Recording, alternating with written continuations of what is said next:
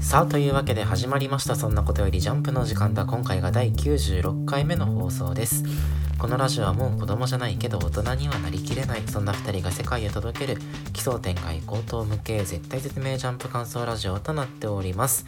お相手は私太田とそして私田中でお送りいたします。さあ今週のジャンプは2021年第25号。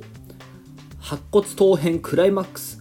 ジャンプコミックス8巻売れ行き好調の夜桜さんちの大作戦が表紙関東からです。というわけで今週のオープニングテーマなんですけれどもえー、これは事実なんですがあなたは我々は8番目の兄弟になりました。夜桜一家の8番目の兄弟になったんですよ。はあ、はあはあ、事実ね先週そうそういう事実。で来週から俺ら出るわけなんだけど、はい、どんな能力が開花するかな？えー、何でもいいの？まあそうね。俺らだったらどんな能力？例えばね今週の話で言うと太陽はこう守りたいという気持ちが強いから高価な能力が出たりとかね。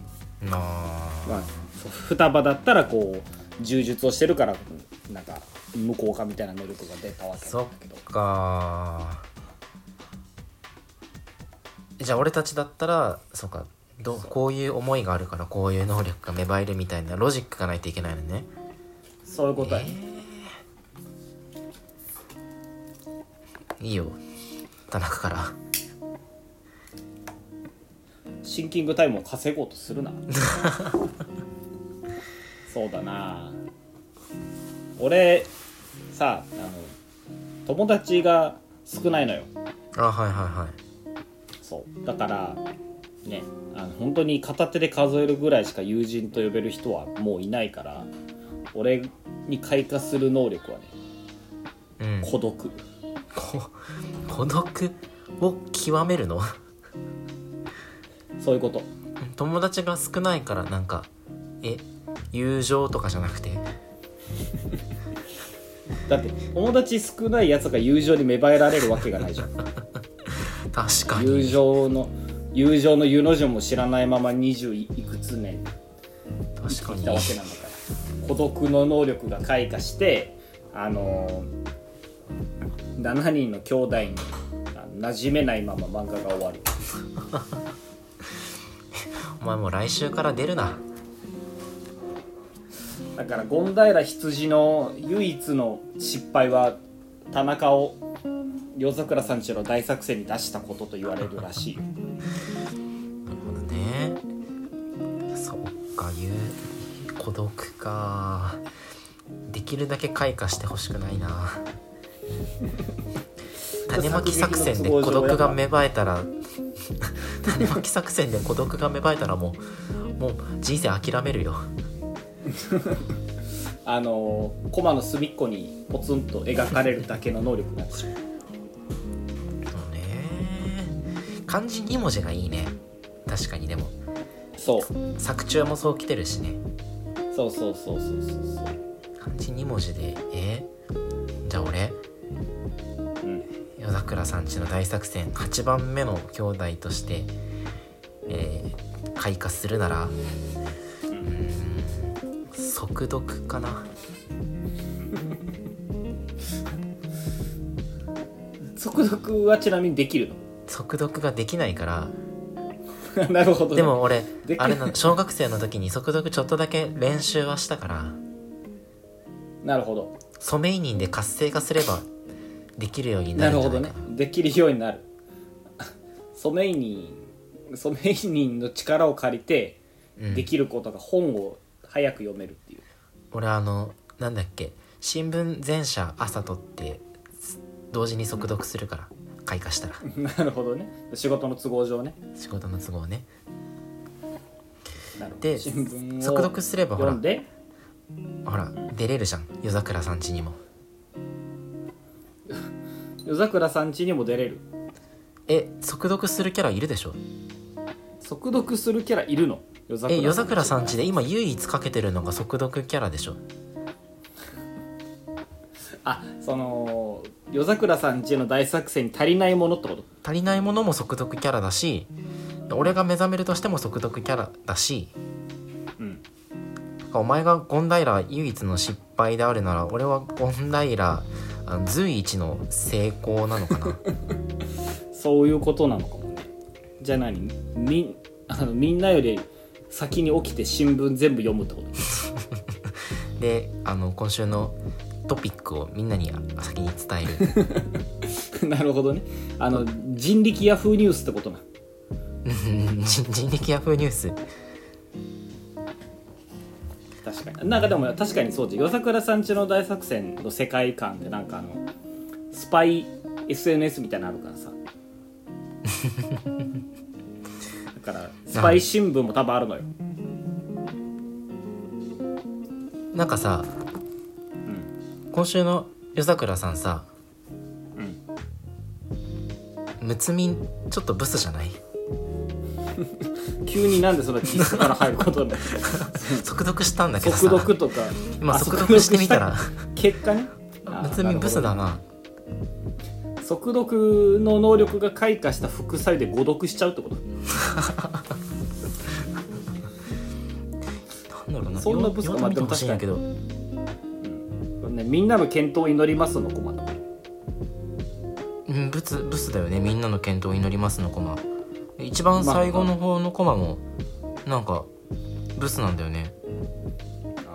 これ速読の結果？速読の副作用か。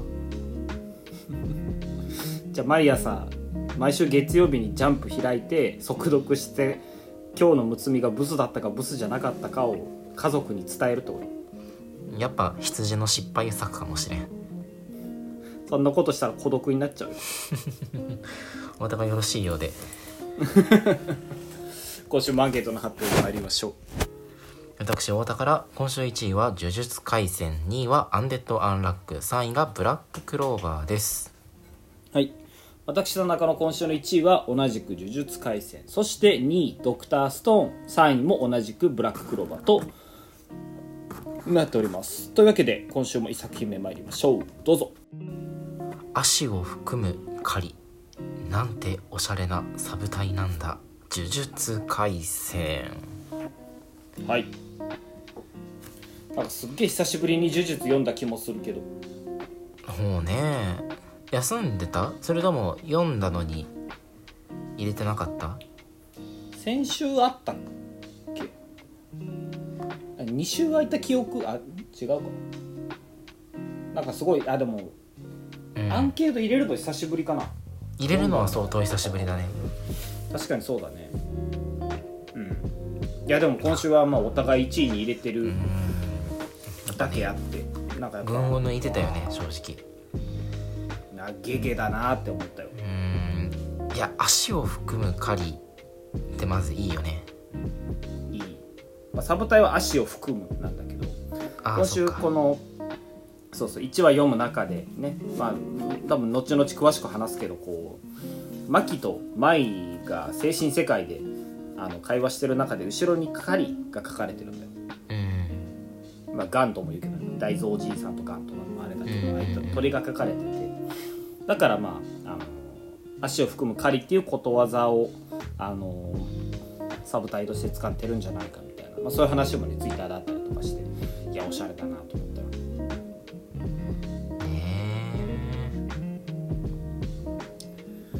まあ今週の話をする前になんか俺一つ思ってることがあるんだけど。えうん。今週のジャンプの表紙見てよ、ジャンプの表紙。待って。まあ、はい。右上にね「呪術廻戦」まあ、虎杖の絵が描かれててさ。うん。その左側にね「死滅回遊編大反響」って書いてあるのよ。死滅回遊編？いや死滅回遊 Y って思うわ なんかここ数日あったの話ってさ天元様のところでお話をする回と矢賀学長が死ぬ回と牧と舞の回なのよそうだよね。そうだよね。関西の関西のお笑い芸人が出てきたところから死滅回遊あんま進んでないのよね。そうだよね。死滅回遊編え？術これも領域に侵されてるかもしれないけど。死滅回遊 Y って思いながらここ数日数週間ずっと読んでるんだけどおもろい。いや確かにねいやあの矢賀学長死んだ回、まあ、アンケート入れてないけどもう思ったけどやっぱ1話とか2話とかでいい感じにまとめる力高いよね。ゲゲね。うんうんうんうん。もうね。でこの先週というか前回と今回あのまあ牧舞を中心に全人間のお話をしてるわけなんだけどどうよ？どうだった、いやーこれね構まあ、ざっ成くり言う力というとか、ねそうそう。ざっくり言うと牧のパワーアップ回なわけなんだけど。その初期からさしっかりプロット練ってあってでそれをなぞらえてきてるんだっていうのがなんかありありと伝わってきて。ありありと伝わるよね。うーん。ブリーチフォロワーとは思えんくらいライブ感で書いてないんじゃないかと思う。こんなに緻密な漫画やったんやーって思って。ねえ。で最近さ「あの呪術廻戦」アニメ全部見たのよ。はいはいはい。お見たの？見たの見たの。珍しい実は。おそう。見たんやけどするとさまあ舞が嫌なやつなわけよ。アニメってどこまでやったんだっけ？京、えっとね。VS 京都高専が終わるまで。終わってあの長宗じゃなくてえーっと長宗の弟2人。えっとエソーとケチズかなあエソーとケチズをそう倒すとこまでで終わるんだけどね。あーまでで終わる。うんなんだけどまあ舞本当に最初から最後まで嫌なやつで。あはいはい。もちろんと最初はさどんなキャラクターも第一印象悪いもんだよ。出てきた時っていうのは。呪術廻戦は特に特にそうだね。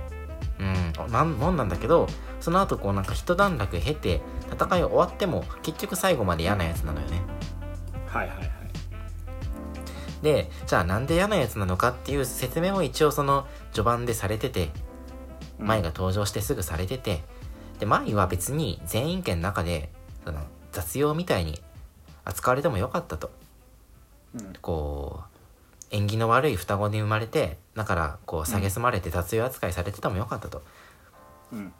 だけど、えー、マキがマキがこうそんな全員権を見返したいって言ってえどんどんどんどん。先に進んでいくって、うん全員が結局で半ばね出ていった状態になっちゃってるわけだかそうそうそう。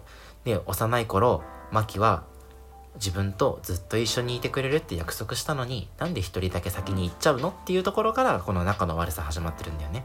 らうん。確執がね。いや呪術廻戦名シーンの一つですよ。うーんまあね。言われてみれば確かにその姉妹ゆりというかさうん。まあ当時はあまりにもバチバチしてたからそんなにゆりゆりしく感じなかったけどまあまあこうちょっと微笑ましいぐらいの2人の関係性ではあったよね今思えば。ああ。確かあの回俺アンケート入れてるでうんラジオでも話したんだけど、女対女の巨大感情いいよねって話をしたわけああねそうだね。そうそうそうそう。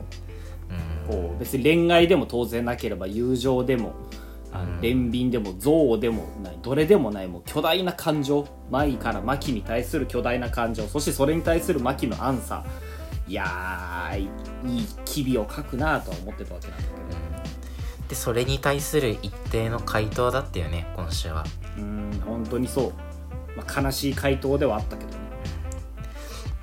なんだろうここまであのーまあマキがイケイケどんどんでやってきてさはいはい。それこそ舞を鎖にするような形でうん。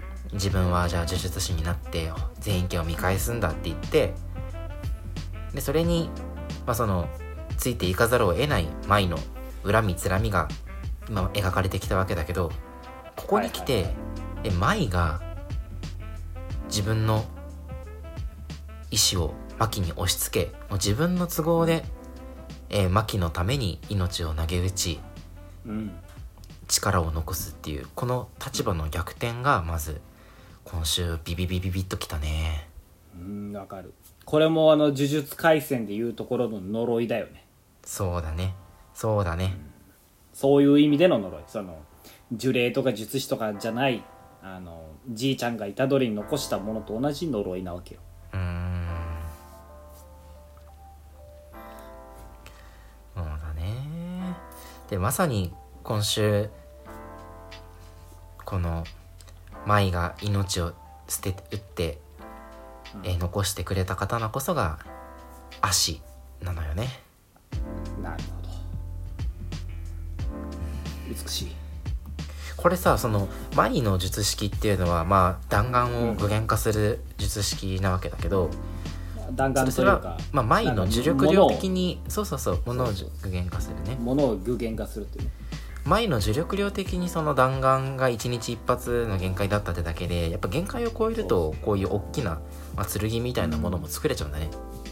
作れるわけだしあのそれこそ京都校 VS 京都校編で言われてた、うんうん。あの構築術式の一つの特徴としてあのそのものは作ったものは構築術式で構築したものはずっと残り続けるっていうのが言われてたわけで、んいやそんな弾丸なんか残ったところで別に回収して使ったりしないだろうとか思ってたんだけど、うん当時はね。こういう風に使われるとうまいって思っちゃうね、うんいやなんか。ほんとねやっぱ当時も言われてたじゃん。あの一日頑張って弾丸一発作り出すのがあの精一杯関の山ってね。ね、それこそあのブラフにしか使えない。弾もなくなったと思ったらあと一発ありましたのブラフにしか使えない能力なんのになとか弱いなとか言われてたけどいやこういう使われ方がされるのであれば大勝利じゃない設定としてさ。うんねえ。っていうかこここそがゲゲの中では本命だったわけよね。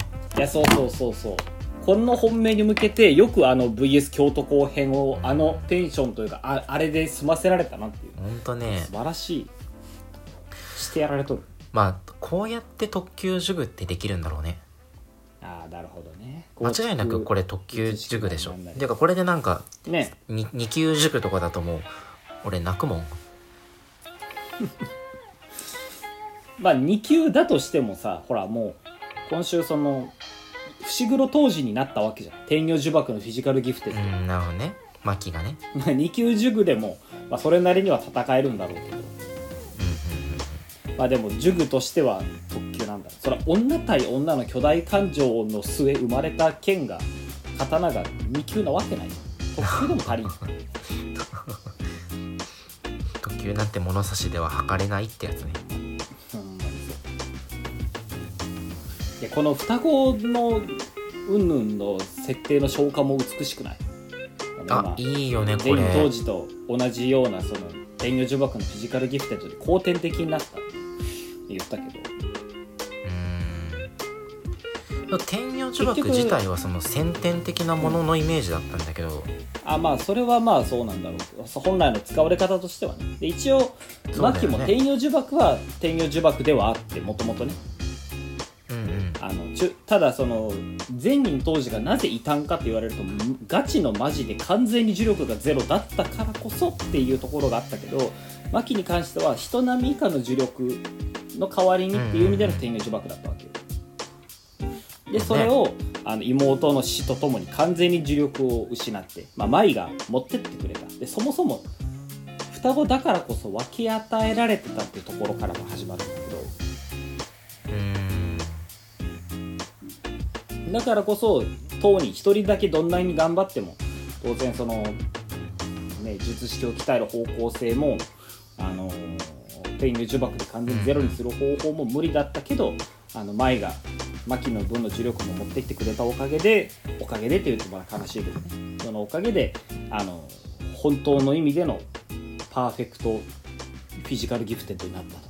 いやー美しい。いやそっか。そっかそっか。これ俺さ双子の片割れを失ったから強くなったんだみたいな読み方をしてたけどもううん。あの牧の中に残ってたごくわずか一般人程度の呪力すら今回舞が持っていったのか。っていうことだと思うだってもうここの舞舞じゃないや。そうそうここのマキさん眼鏡かけてないもんね、うーんそっかそっか。だから全員当時並みになるわけね。ただとまあまマキさんの場合はその後天的にねそういうあ,、まあ、あのある種イレギュラーなあの方法でなったっていうところがあるから善人当時がやっぱ異端であることはまあ揺るがないというかこの後天的な天女呪縛後天的な話ってするとさそれこそ東堂とか両手失ってたけどじゃああれで天女呪縛の対象になるのかというとならないと思うんだよね、あならないと思う。うん、だってそんなん言ったら天女呪縛ってなんやねんってならん。確かにだからそうか。だからまあ厳密に言うと後天的な天女呪縛天女呪縛ってわけじゃなくて牧が天女呪縛をもともと持ってたけどそれが舞の死によってより強化されたってことか。うーん。これは多分双子だからだと思うんだよね。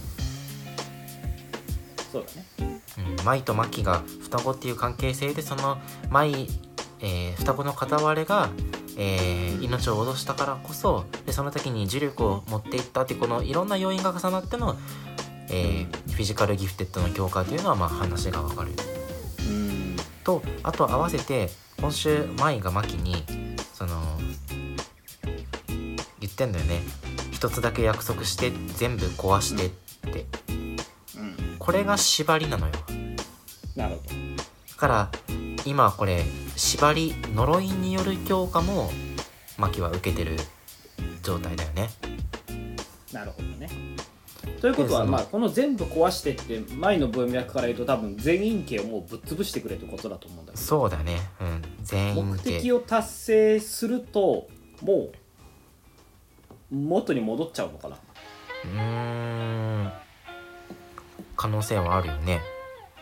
でも全部壊してその全部っていうのを2度強調して言うからにはそれこそうん。もう呪術界みたいな大きなくくりなのかな。ああなるほどねとか。球体依然としたそれこそ五条が嫌ってたクソみたいな上層部も含めてってことなのかな。うん何かを守るためには使えない力なのかもしれん。なるほどね。この敵のさうん。うんパパがさとことんカスなのもまあいい味してほんとね。これここれぞカタルシスよやっぱとね。まず出てきた時にあの自分が当主になれなかったのは娘たちお前が出来損ないだったからだって言ってヘイト稼いでね。でその後いやでもそうは言ってもやっぱパパなりのさ情みたいなのもあったのかなと思って、結局その強化前の牧には勝ってるわけだからパパうんうんだその段階で首跳ねてればこんなことにもならなかったの。これは当然作劇上の都合っていうのはあるんだろうけどそれだけじゃなくてやっぱりこうねあの呪霊がたくさんいる部屋に入れることで自分では手を下さないっていう親心みたいなのもあったのかなっていうのはちょっと思うんだけど。うんでもそれを補ってあまりある最後のカスさ加減。恋でき損ない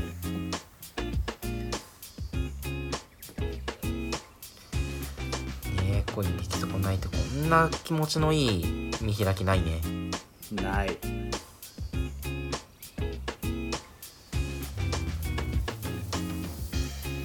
まあとまあ。冒頭で死滅回遊早くやれよとか言ってたけどここさ数日数週数話の展開で言えばあのおキャラを減らしていってるとも取れるわけよ。もう舞とか別に言ってしまえば牧のパワーアップ要因でしかないとも取れるし矢賀学長もまあ役割を果たしたわけだからキャラを減らすっていうのと同時に残ったキャラのパワーアップ。矢賀学長で言えばパンダもきっとあれでパワーアップしたんだろうし、あの牧先輩もパワーアップしたんだろう。って考えるともうこれは下痢による選別がすでに始まっているわけよ。ああそうなん。え死滅そう回遊いう意味で編は始まってんだよね。始まってんだ。そういう意味ではやっぱ死滅回遊って始まってんだよ。そうなんだ。下痢による死滅回遊が。やっぱ侮れないね。そう。というわけではい。呪術廻戦、えー、次号表紙関東から相変わらず来てます。はいというわけで次の作品参りましょう。科学のみならず科学倫理にまで手を出してきました。ドクターストーンです。ドクターストーン。もう最近俺の中でドクターストーンの株がストップ高なわけなんだけど、ほう。本当に面白い。そうだね。まあでも先週まででこのねあのースイカ頑張る編はもう一段落ついたわけよ。先空を復活させて、うん。エモい絵を描いて読者の心はすごく満足したわけなんだけどえまあこういうふうにエモい展開を書き切ったらもうあとはさっさと進めるぜでおなじみドクターストーンね。やっぱすげえサクサクスピード感がね。ここもいいよね。やっぱスイカのスイカはもちろん頑張って偉いけどスイカの能力じゃやっぱ7年かかってしまったところをもう千空は1日でやってしまう。あー科学ってすごいねっていう、まあ、話が一つあるんだけど。なるほどね。それはさておきやっぱ禁断の果実でしょ？禁断の果実とは？今週の煽りにある禁断の果実。まあ今週のその本編でいうところのドクターストーンなわけだけれども、うん。これまさに科学倫理への挑戦だよね。いや本当にそう。やっぱこう科学ってその昔中世の時代とかはさうん。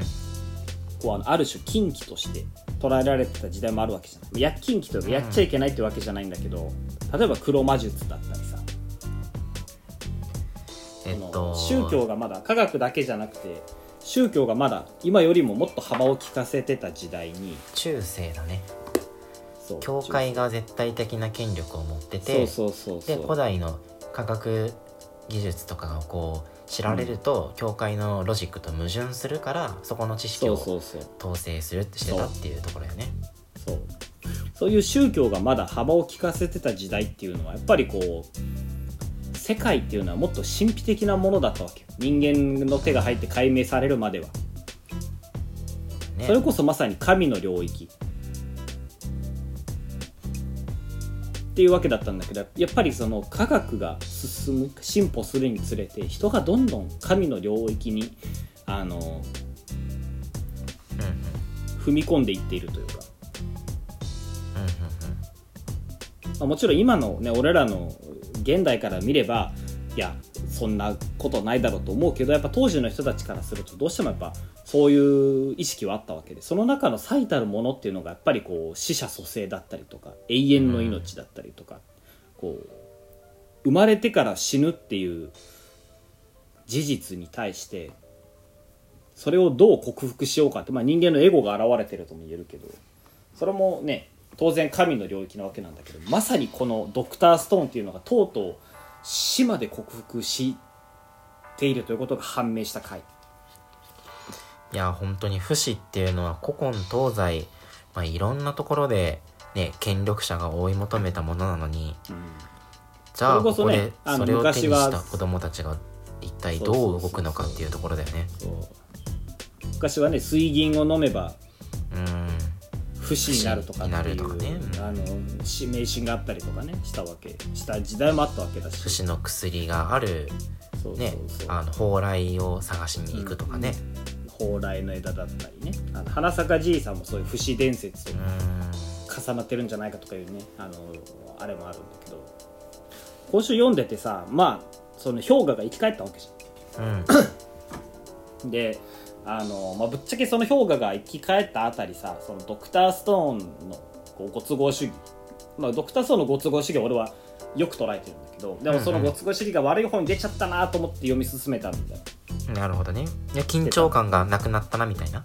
そうそうそうそうそうそうそう。まあもともとこの全員せ石化させてあの一人だけ生き残ってい生きかあの復活させるみたいなのもまあ緊張感なくなるっちゃなくなるんだけど。うんうんその氷河が結局死んでませんでしたとかなるとまたこれもまたねそういう意味では緊張感がなくなると思って嫌だなと思ってたんだけどいやこれはまた別の緊張感というか氷河が死んでなくてよかったね。生き返らせてよ生き返らせることができてよかったねじゃなくて生き返ってしまった。さあどうする？っていうところに着地させるっていうのがうまいと思ったね。なかなかこういう描き方してないじゃん。あのやっぱ、うん。フィクションの世界で不老不死ってどうしてもポジティブなものとして描かれがちだから、うん。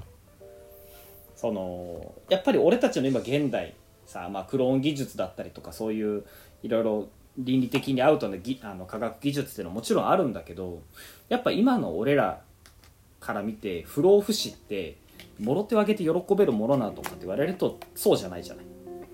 まあそうだねそれをこのフィクションの世界に持ってくるっていうところに俺はしびれたね今週。うん。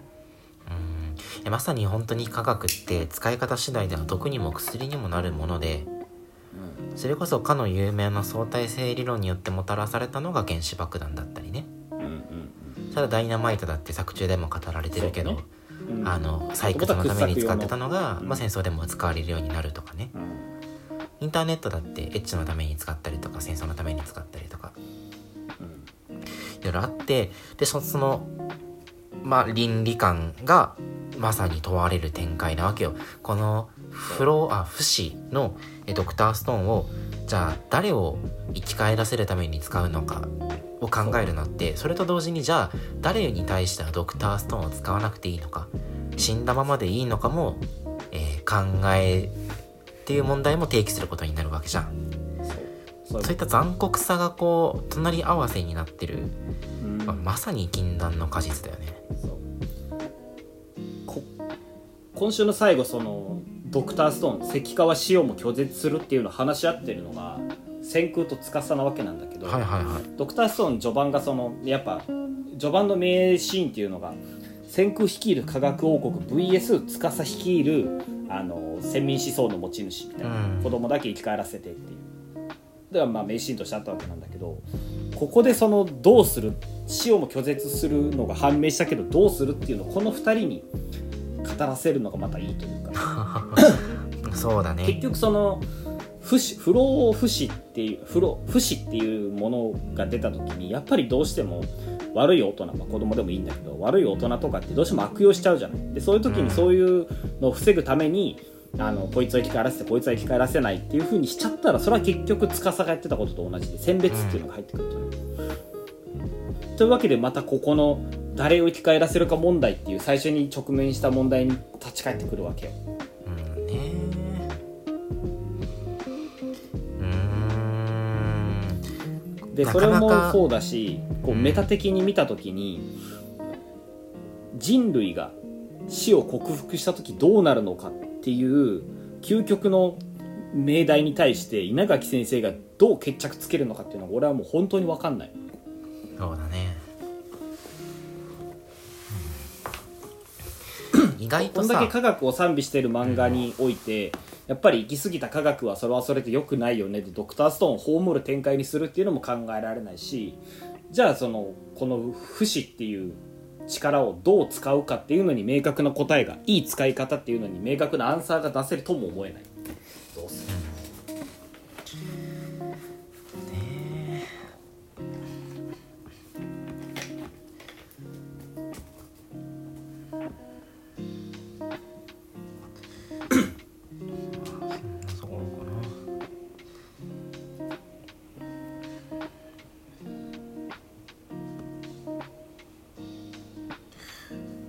差し当たりはこれまあゼノとか、その人質の石像を持ってアメリカに帰ることになりそうだよね。ああそうそうね。帰るのか。そうかそうかそううーん。差し当たりはね。ただそあのでもそう考えると今はもう科学を使いこなせるのが先空だけじゃないからねもはや。ゼノもいるから、うん。まあ、2人いればね倍でしょ賢さそうだね。だからなんかうまいことにいくのかな。やっぱ今週読んでて気になるのは先空の額のひびだけ治らなかったこと、はいはい。他の人はみんなひび治ってるのにね先空のひびだけ治ってない。うん。えこの辺はそのドクターストーンによってできることできないこととかさなんかありそうじゃない、そうだね。うんでも死を克服するんだったら結局一旦全員石化させたままで必要な時だけ蘇らせるっていう 使い方が一番便利なんじゃないかなとか思うけどね。うんねえ。だからね人間の生き死にをその便利かどうかで考え始めてるからもうお前はもう 俺は命を選別し始めてるよ。なるほど。俺ゲゲになってたもん。まるであの誰を最初に復活させるか考えた時に大樹を6番目に復活させた稲垣先生かのように。あ大治6番目な。大樹6番目の一番最初琥珀として。週の先週のラジオでやっぱ先空が一番最初に着替えらせるの大樹であって欲しかったな欲しいよなって言ってたじゃん。うん。いや6琥番目の男になり下がってしまったのか。真っ先にかきたれ復活させてるもん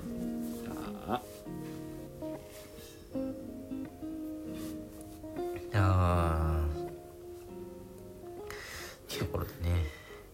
琥珀流水の次フランソワなんだ。うんフランソワ、まあ、フランソワあたりはその優先順位高いのは分かるんだけどね。あまあまあまあ、まあ、そうね。でもなんかこの何の取り柄もないアメリカ人の女よりもその弦とか大樹が後に復活させられてるのいまいち納得いかんよなに確かにそうだ。それで言うと弦の次に生き返らせられたっぽいあの眼鏡とあの肌の黒いこいつより後なんだってか。まあでも実質同時でいいんじゃない？とりあえず。あまあまあそっか。同時でええんか。実あの多分石化の石が並んでた順だよ。ほらスイカってその純粋な子だからさ優先順位順に並べたりしないじゃん。あそっかそっか。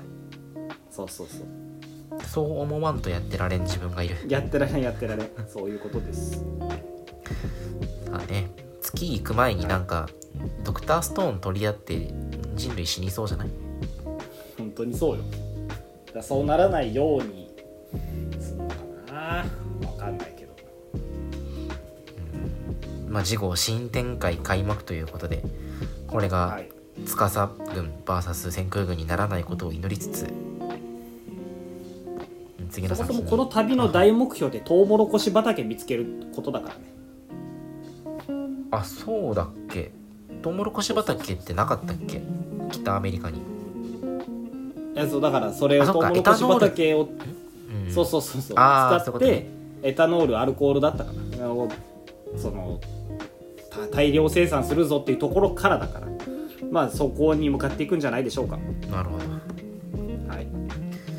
というわけで今週ドクターストこんなところでよろしいでしょうか。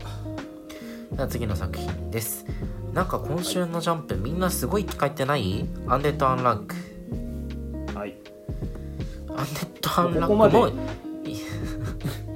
ここまで3作品全部生き返ってるから あとああの僕とロボコも生き返ってるから。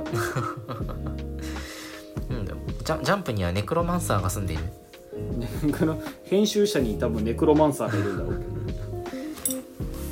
アンデラさあまあもう本当に面白いぐらい予想が当たって、まあ、死亡遊戯でえむいちゃんが殺して復活するっていうまんまやったね、うん。まんまだった。うーん。これはでも改めていい話だったな。いい話だねこうシェンとムイちゃんがやっぱねベストカップルなのよ。あのお前アンデラを通してカプチューになった。えカプチュー以外で読む理由ないでしょ？第1話からしてフーコとアンディとか出しといて。カプチューしか読んでないでしょ？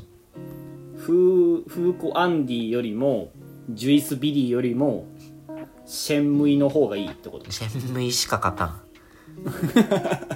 シェンムイしか勝たんか。これね。今週のこれめっちゃいい、この海藻いいよね。シューマイ食べようと思ってあーんしちゃうの。あーこれいいよね。かわいいよね。アントゥルースをこんな使い方さすかねっていうね。これ見てねあのアントゥルース渡した神もね時短だ踏んでるよ そういうのに使うんじゃないってちょいちょいちょいって言ってるんだ。言ってる言っかてる。でもほらあ神もカプチューの可能性あるから。神がカプチューなのか。俺が見たかったのそれそれって言うてるだからお前もにやったんだよってね。そうそうそうそっかそっか。うそのなんだろうこの回想終わった時のさ、うん。まあ、要はそのアントゥルースの発動条件はねから続いて、その人を好きになることって言ってる大駒なんだけどうん。こう背景でそのファンから死亡遊戯奪おうとしてる、えーはい。アンディがこうまあビル爆発するビルの中から、まあ飛び出してんだよファンと2人ね、はい。まあ、多分、えーもしこれが映画ならさうん。背景で大爆発してるのに BGM も爆発音もなくただただ無音でシェンのその人を好きになることっていうセリフだけが流れるシーンじゃん。そうだね。すっげえいいよね。でマジでファンファンじゃないや。シェンとムイちゃんはもう本当に2人だけの世界に今没入してて。これも先週言ってたけどさうん。シェンはバトルジャンキーなんだからそんな実の妹としてだけ可愛がってほしいって言ってたじゃん。うん結局シスコンの大谷翔平ってことなの？シスコンの大谷翔平ではなくあってほしいけど否めない。まあまあでもね アントゥルース自体はアンディに対してもあの使えてるわけだから好きっていう感情も恋愛感情だけなんだけじゃないんだろうけど。ただたなんかでもだね、うん、これ、まあ、最後死亡遊戯で、うん。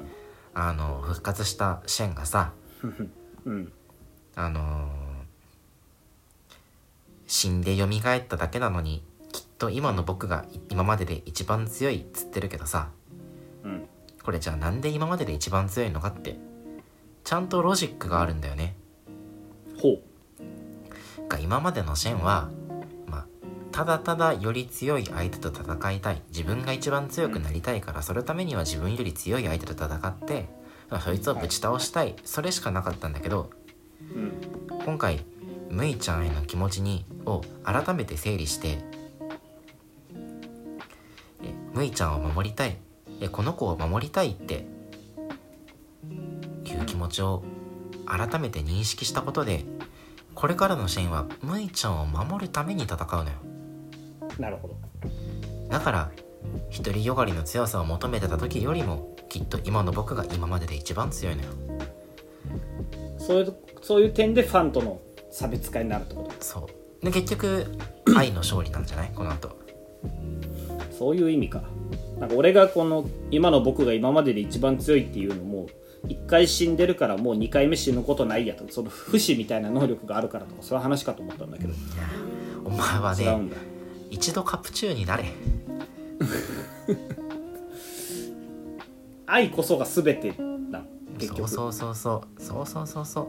そういうことなのか。言われてみ一度私はこの命尽きるまでお慕い申しておりますとか。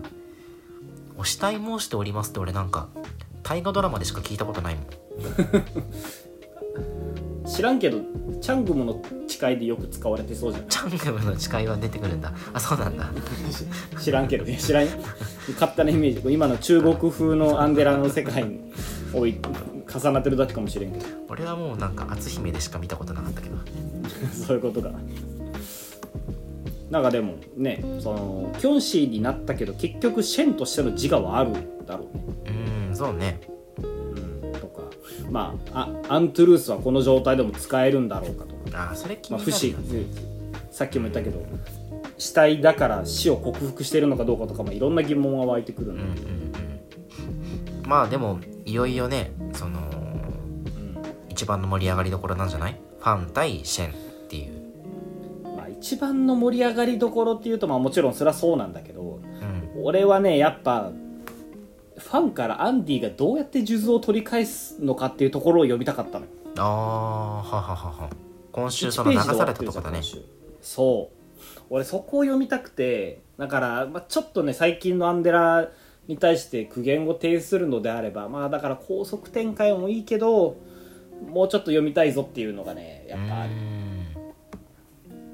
アンデラはそこら辺うまかったんだけどね。何でもかんでもテンポよくやればいいってもんじゃないっていうのはまあもちろんそうだそうだしアンデラは必要な情報は勝手に出してあとは考察させるっていうのがうまいからその読みたいところはちゃんと読めてっていうのはあったけどなんかこう書きたい、ね、戸塚先生の書きたいシーンを書きたいからそれ以外をはしょるっていうの分かるけどもうちょっと俺が読みたいシーンも読ませてほしいなっていうのはちょっと感じるかなそれはもうアンディとファンのこう攻防みたいな話そうそうそうそうそうだってせっかくこのさ今肉弾戦主体のサマー編においてすごいアクションが良かったじゃんここ最近そうねここ数週ねそうあれをもっと読みたかったななるほどね確かにどういうふうに不死の能力をそう不死の能力をどういうふうに活用して少なくとも一人のアンディよりは 各上のファンからどういうふうにアーティファクトを奪取するのかっていうのがちょっと気になるところではあったからまあしょうがないかっていう感じかなそこも。それが続くとねこうそうなのね。俺は鬼滅でと通った道だからなそう。チェーンソーマンもねそうだし鬼滅もそうだしもうちょっと読ませてくれよっていうのをどうしてもそういう気持ち抱えながら読んじゃってたからまあまあまあ。いいんだけどまあ好きの裏返しってねああそういうことやね。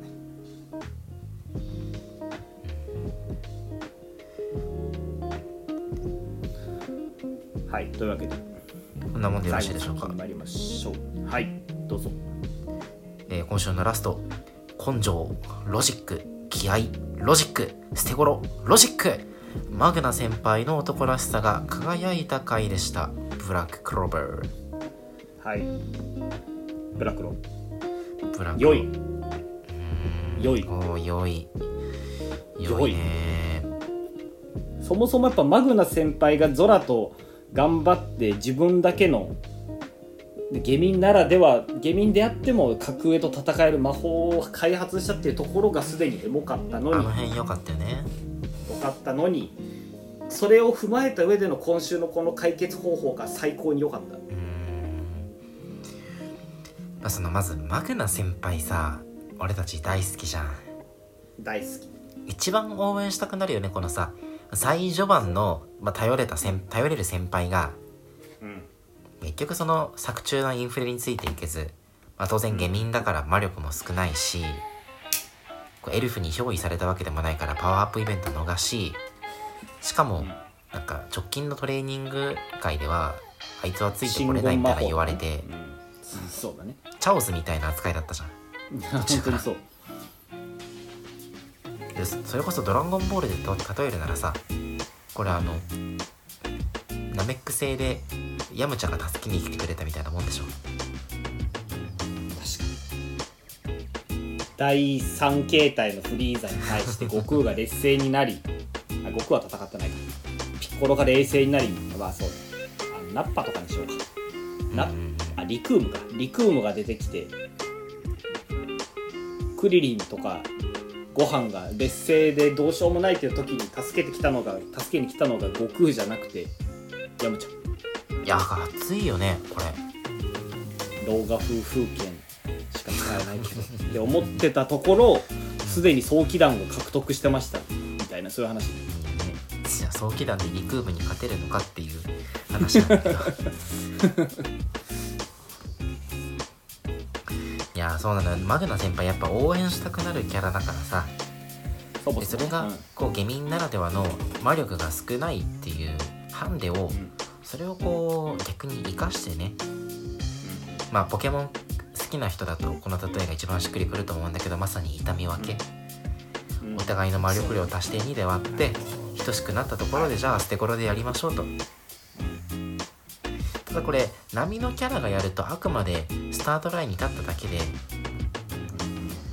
えお互い魔力量がイーブンになったからってじゃあ勝てる保証も何もないんだけどうんただただマグナ先輩はここを持ち並みの持ちも持ち前の根性だけで、えー乗り切ってくれるから、安心して見てられるというか、いやえめっちゃロジカルじゃない？もうそもそもー、そのね。格上の敵とにどうやったら勝てるんだっていう時にに答えとしてお互いの魔力をあの足してちょうど半々にする。っていうのがまずロジカルだったし、うん。でもそれだと結局素のパワーで負けちゃうからじゃあどうするんだっていう時に持ち前の根性でお互い魔力切れになるまで待って最後は本当の意味でのあのうん。自力だけで戦う。いやーこれもあのすごいロジカルだしマグナっていうこう不良みたいなキャラクターにすごいマッチしてて。いや素晴らしい敵の方が先に魔力がこう尽きる理由もすごいロジカルなんだよね。いつも魔力がこう潤沢に溢れてるからだからこそこうセーブの仕方が分かってなくてそうだねこう先を見つ考えずにどんどん魔力使っちゃってで魔力枯渇するっていう。でも別にあれでしょ？あの敵だけ魔力枯渇してるわけじゃなくてあそっか。どっちも魔力2人切れしてる。同時に切れるのかこれ。そうそうそうそうあいいよね。いいそこに居合わせるのがこのラックとアスタっていうのもまたなんか最高。巡り合わせというかね。ラックはもうね絶対ここに来てほしいキャラじゃん。いやそうそうそうそう。あのそうなのよ。ですごいロジックが通ってるのにあのロジックは通ってるのに根底にあるのが根性っていうそう非論理的な。っていそうのがいい、うん確かに。だからこれはねロジカルであってエモーショナル。あら。エモエモ論理っていう新たな境地なわけよ。一番強いんじゃない？それって。一番強い本当に。一番理強い屈は通ったんだ。そうそうやっぱ理屈をさ漫画の上で通すのは大事だけどそれだけだとやっぱこうどうしても小さくまとまっちゃいがちじゃない、まあ、今の「ジャンプ」で連載してる漫画は全部スケールはでかい中で論理通ってたりするけどでも今週はこのロジックは通ってる上に心も震えるっていうね完璧な回だったね。うーんね。本当に称賛。いやブラクロがマジで安定して面白いのってさうん。すごいジャンプにおいていいことだよね。うんいいこと。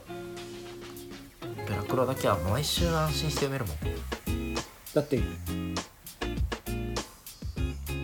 今日から小学校にこの4月から小学校に上がって今週初めてジャンプを買いましたっていう小学生が今週の「ブラクロ」読んでも多分同じように心震えると思うのよ。うんそうねすごいことだよ。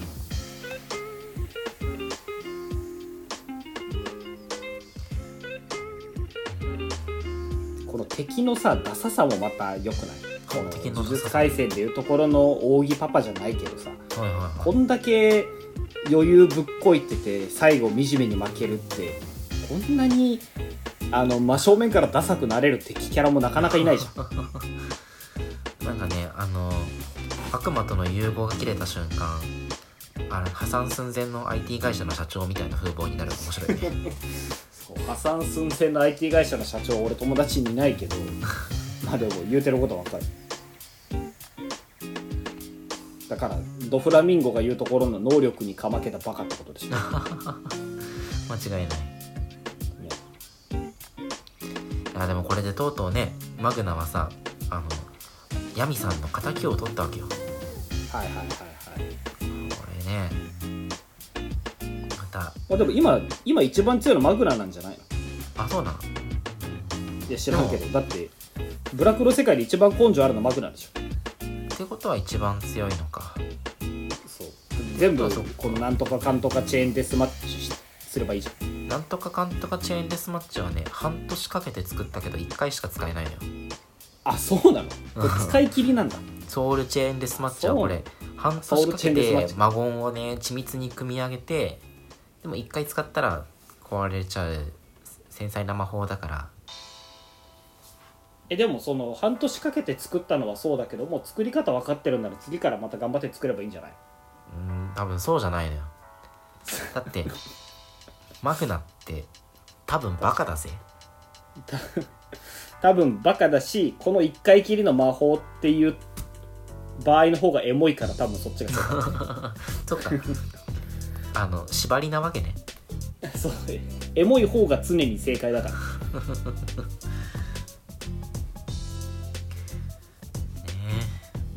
はい。というわけで最大瞬間風速最高の回でした。はい。というわけで今週は4作品お話ししてまいりましたが以上になります。うんはい今週のエンディングトークなわけなんですけれども、えー。これラジオを撮っているのが5月24日。はいはいはい。で我々が初めてこのラジオ「そんなことよりジャンプの時間だ」を、えー世に出したのがうん2019年の5月22日。うというわけでめでたくこの96時間目をもって2周年を突破しました。おめでたい。ありがとう。いやー。ありがとう。本当にねそれもこれも全て毎週毎週聞いていただいてる あの視聴者のリスナーの方々のおかげなわけなんですけれども。うーん。2周年。そしてまあもう今ね撮ってるのが96時間目だから第100時間目？100回記念も間近ということでまあ2周年記念かつ100回記念企画をねまあ近いうちに収録してまた上げたいなと思っているわけですよ。ちょっとはい。プライベートが忙しくて今すぐにというわけにはいかないんですが。ほい。でまだちょっとね全然その詳細何をするかは詰め切れてないんだけどお俺が今ちょっとやりたいなと思ってるのが今週のさジャンプでもちょっとあったけどあのね「ワンピースのワールドトップ100っていう企画があるのよ。キャラクター世界人気投票あこの柚原さんちの関東からの次に乗ってるやつね。そうそうそうそうそうそう。世界中の地域で人気投票して全部合わせて集計しますっていう。のがあってまああ今週ちょっと出てるんだけどまあさすが1位はルフィで2位がゾロ3位ナミ4位サンジっていうまあ素晴らしいあのうんうん順位なわけよ。ワンピースここにありという感じの。うんうんうんでまあ公式ツイッターとか見てもらうともっとわかるんだけどあの地域ごとのランクとかね出てたりとかあしてその世界1位とかだけじゃなくて、へえそうそうそうそう。例えばアジア1位はどこなんだとかオセアニア1位、オセアニア1位はどこなんだとかっていうのがこう分けて出てるからまあそれについてねそれを見ながらああでもないこうでもないとか言ったりあこういうキャラいたねとかって話をするっていうのを2周年記念 &100 時間目記念でできたらいいなとかはなんとなく思っております。なるほど。楽しそう。ね。じゃあここであんまちょっと下手に感想を言うとその時話すことなくなるんだ。うんそうそうだね。まあでもちょろっと触りだけ言ってみる。どんなこと話すかっていうのはいはいはいはい。それで言うとねやっぱ俺すごいなと思ったのが8位キャロット11位ヤマトなわけよ。うーん。キャロッまあト、ヤマトはね最近出てきたキャラクターだからっていうのもあるしまあ誰がどう見てもいいキャラクターだよ。まあ、人気キャラだし、ね、だからまあメイン張って人る気まあそれでも11位ってすごいなとは思うけど、うん。まあまあまあすごいなとは思うあのまあ11位よく頑張ったなと思うけどキ8位キャロットはすごすぎる。日本以外の全エリアでトップ10入りってえ？え世界って獣なんえ？罪深？罪深いな。なんでまあでもキャロット確かに数論化した時の初めてさ数論化した時のうん。あの感動とかさキャロット自体のキャラクターの可愛さがあったりするのはもちろんわかるけどいや8位ってすげえなと思うわ。えもっとなんか分かりやすくさペローナとかじゃダメなの？ねあそうね。なんキャロットなの？立ち位置のキャラで言うとね。え。そうそう。いや本当にすごい。はあ。じゃああれなんだ。この、まあ、ルフィとかゾロとかナミとかサンジとかそれは人気だろうけどさ。うん。キャロットに関してはただただその横島な目で見てるファンからの人気だけでそういうこと。8位に入ってるんだ。っていうことや。だから世の中の世の中というか全世界の人間多分まだまだワンピースで抜いてんのよ。エロは偉大だな。いや本当にそう。もう小田先生も言ってたけどね。エロは偉大 それで言うとね13位。うんドン・キホーテロシなんてもすごいコラソンもすごいなとこれねすごい高いよね。大健闘だなと思う、うん。うんコラさんだよね。うん。ただこれはちょっと俺悪い見方してるとするんだけどやっぱちょっとローとのカップリングがさ人気の一因なんじゃないかなっていう気はしてる。カップリングというか、まあ、ロー絡めのエピソード。そもそもローが人気だからね。いやカップリングだねこれは。ああのお前の心の不女子がそう言ってる。あそれで言うと9位エース10位サボが並んでるのも俺の心の不女子がちょっとざわついてる。本当。まあ確かに。ポイントも近いしね。そうそうそうまあそういう話をねしたいわけですよ。うん楽しそというわけでちょねいつ撮れるか分かんないけどまたあの100.5時間目とかさなんかそういうくくりで録音収録して皆様にお届けできたらなと思っております。うはい。というわけで、えー改めまして2周年本当にありがとうございました。我々、えー田中と太田はですねあのこの身朽ち果てるまでそんなことよりジャンプの時間だがをお届けできたらなとそう思っておりますので今後ともぜひごひいきにしていただけると大変ありがたいです。なんか言うことある？ありがたいです。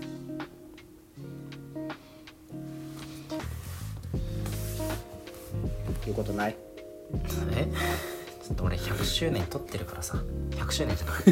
100回記念に撮ってるからさ。100周年撮ってるのは うっかりドクターあのマジドクターストーンなのよ。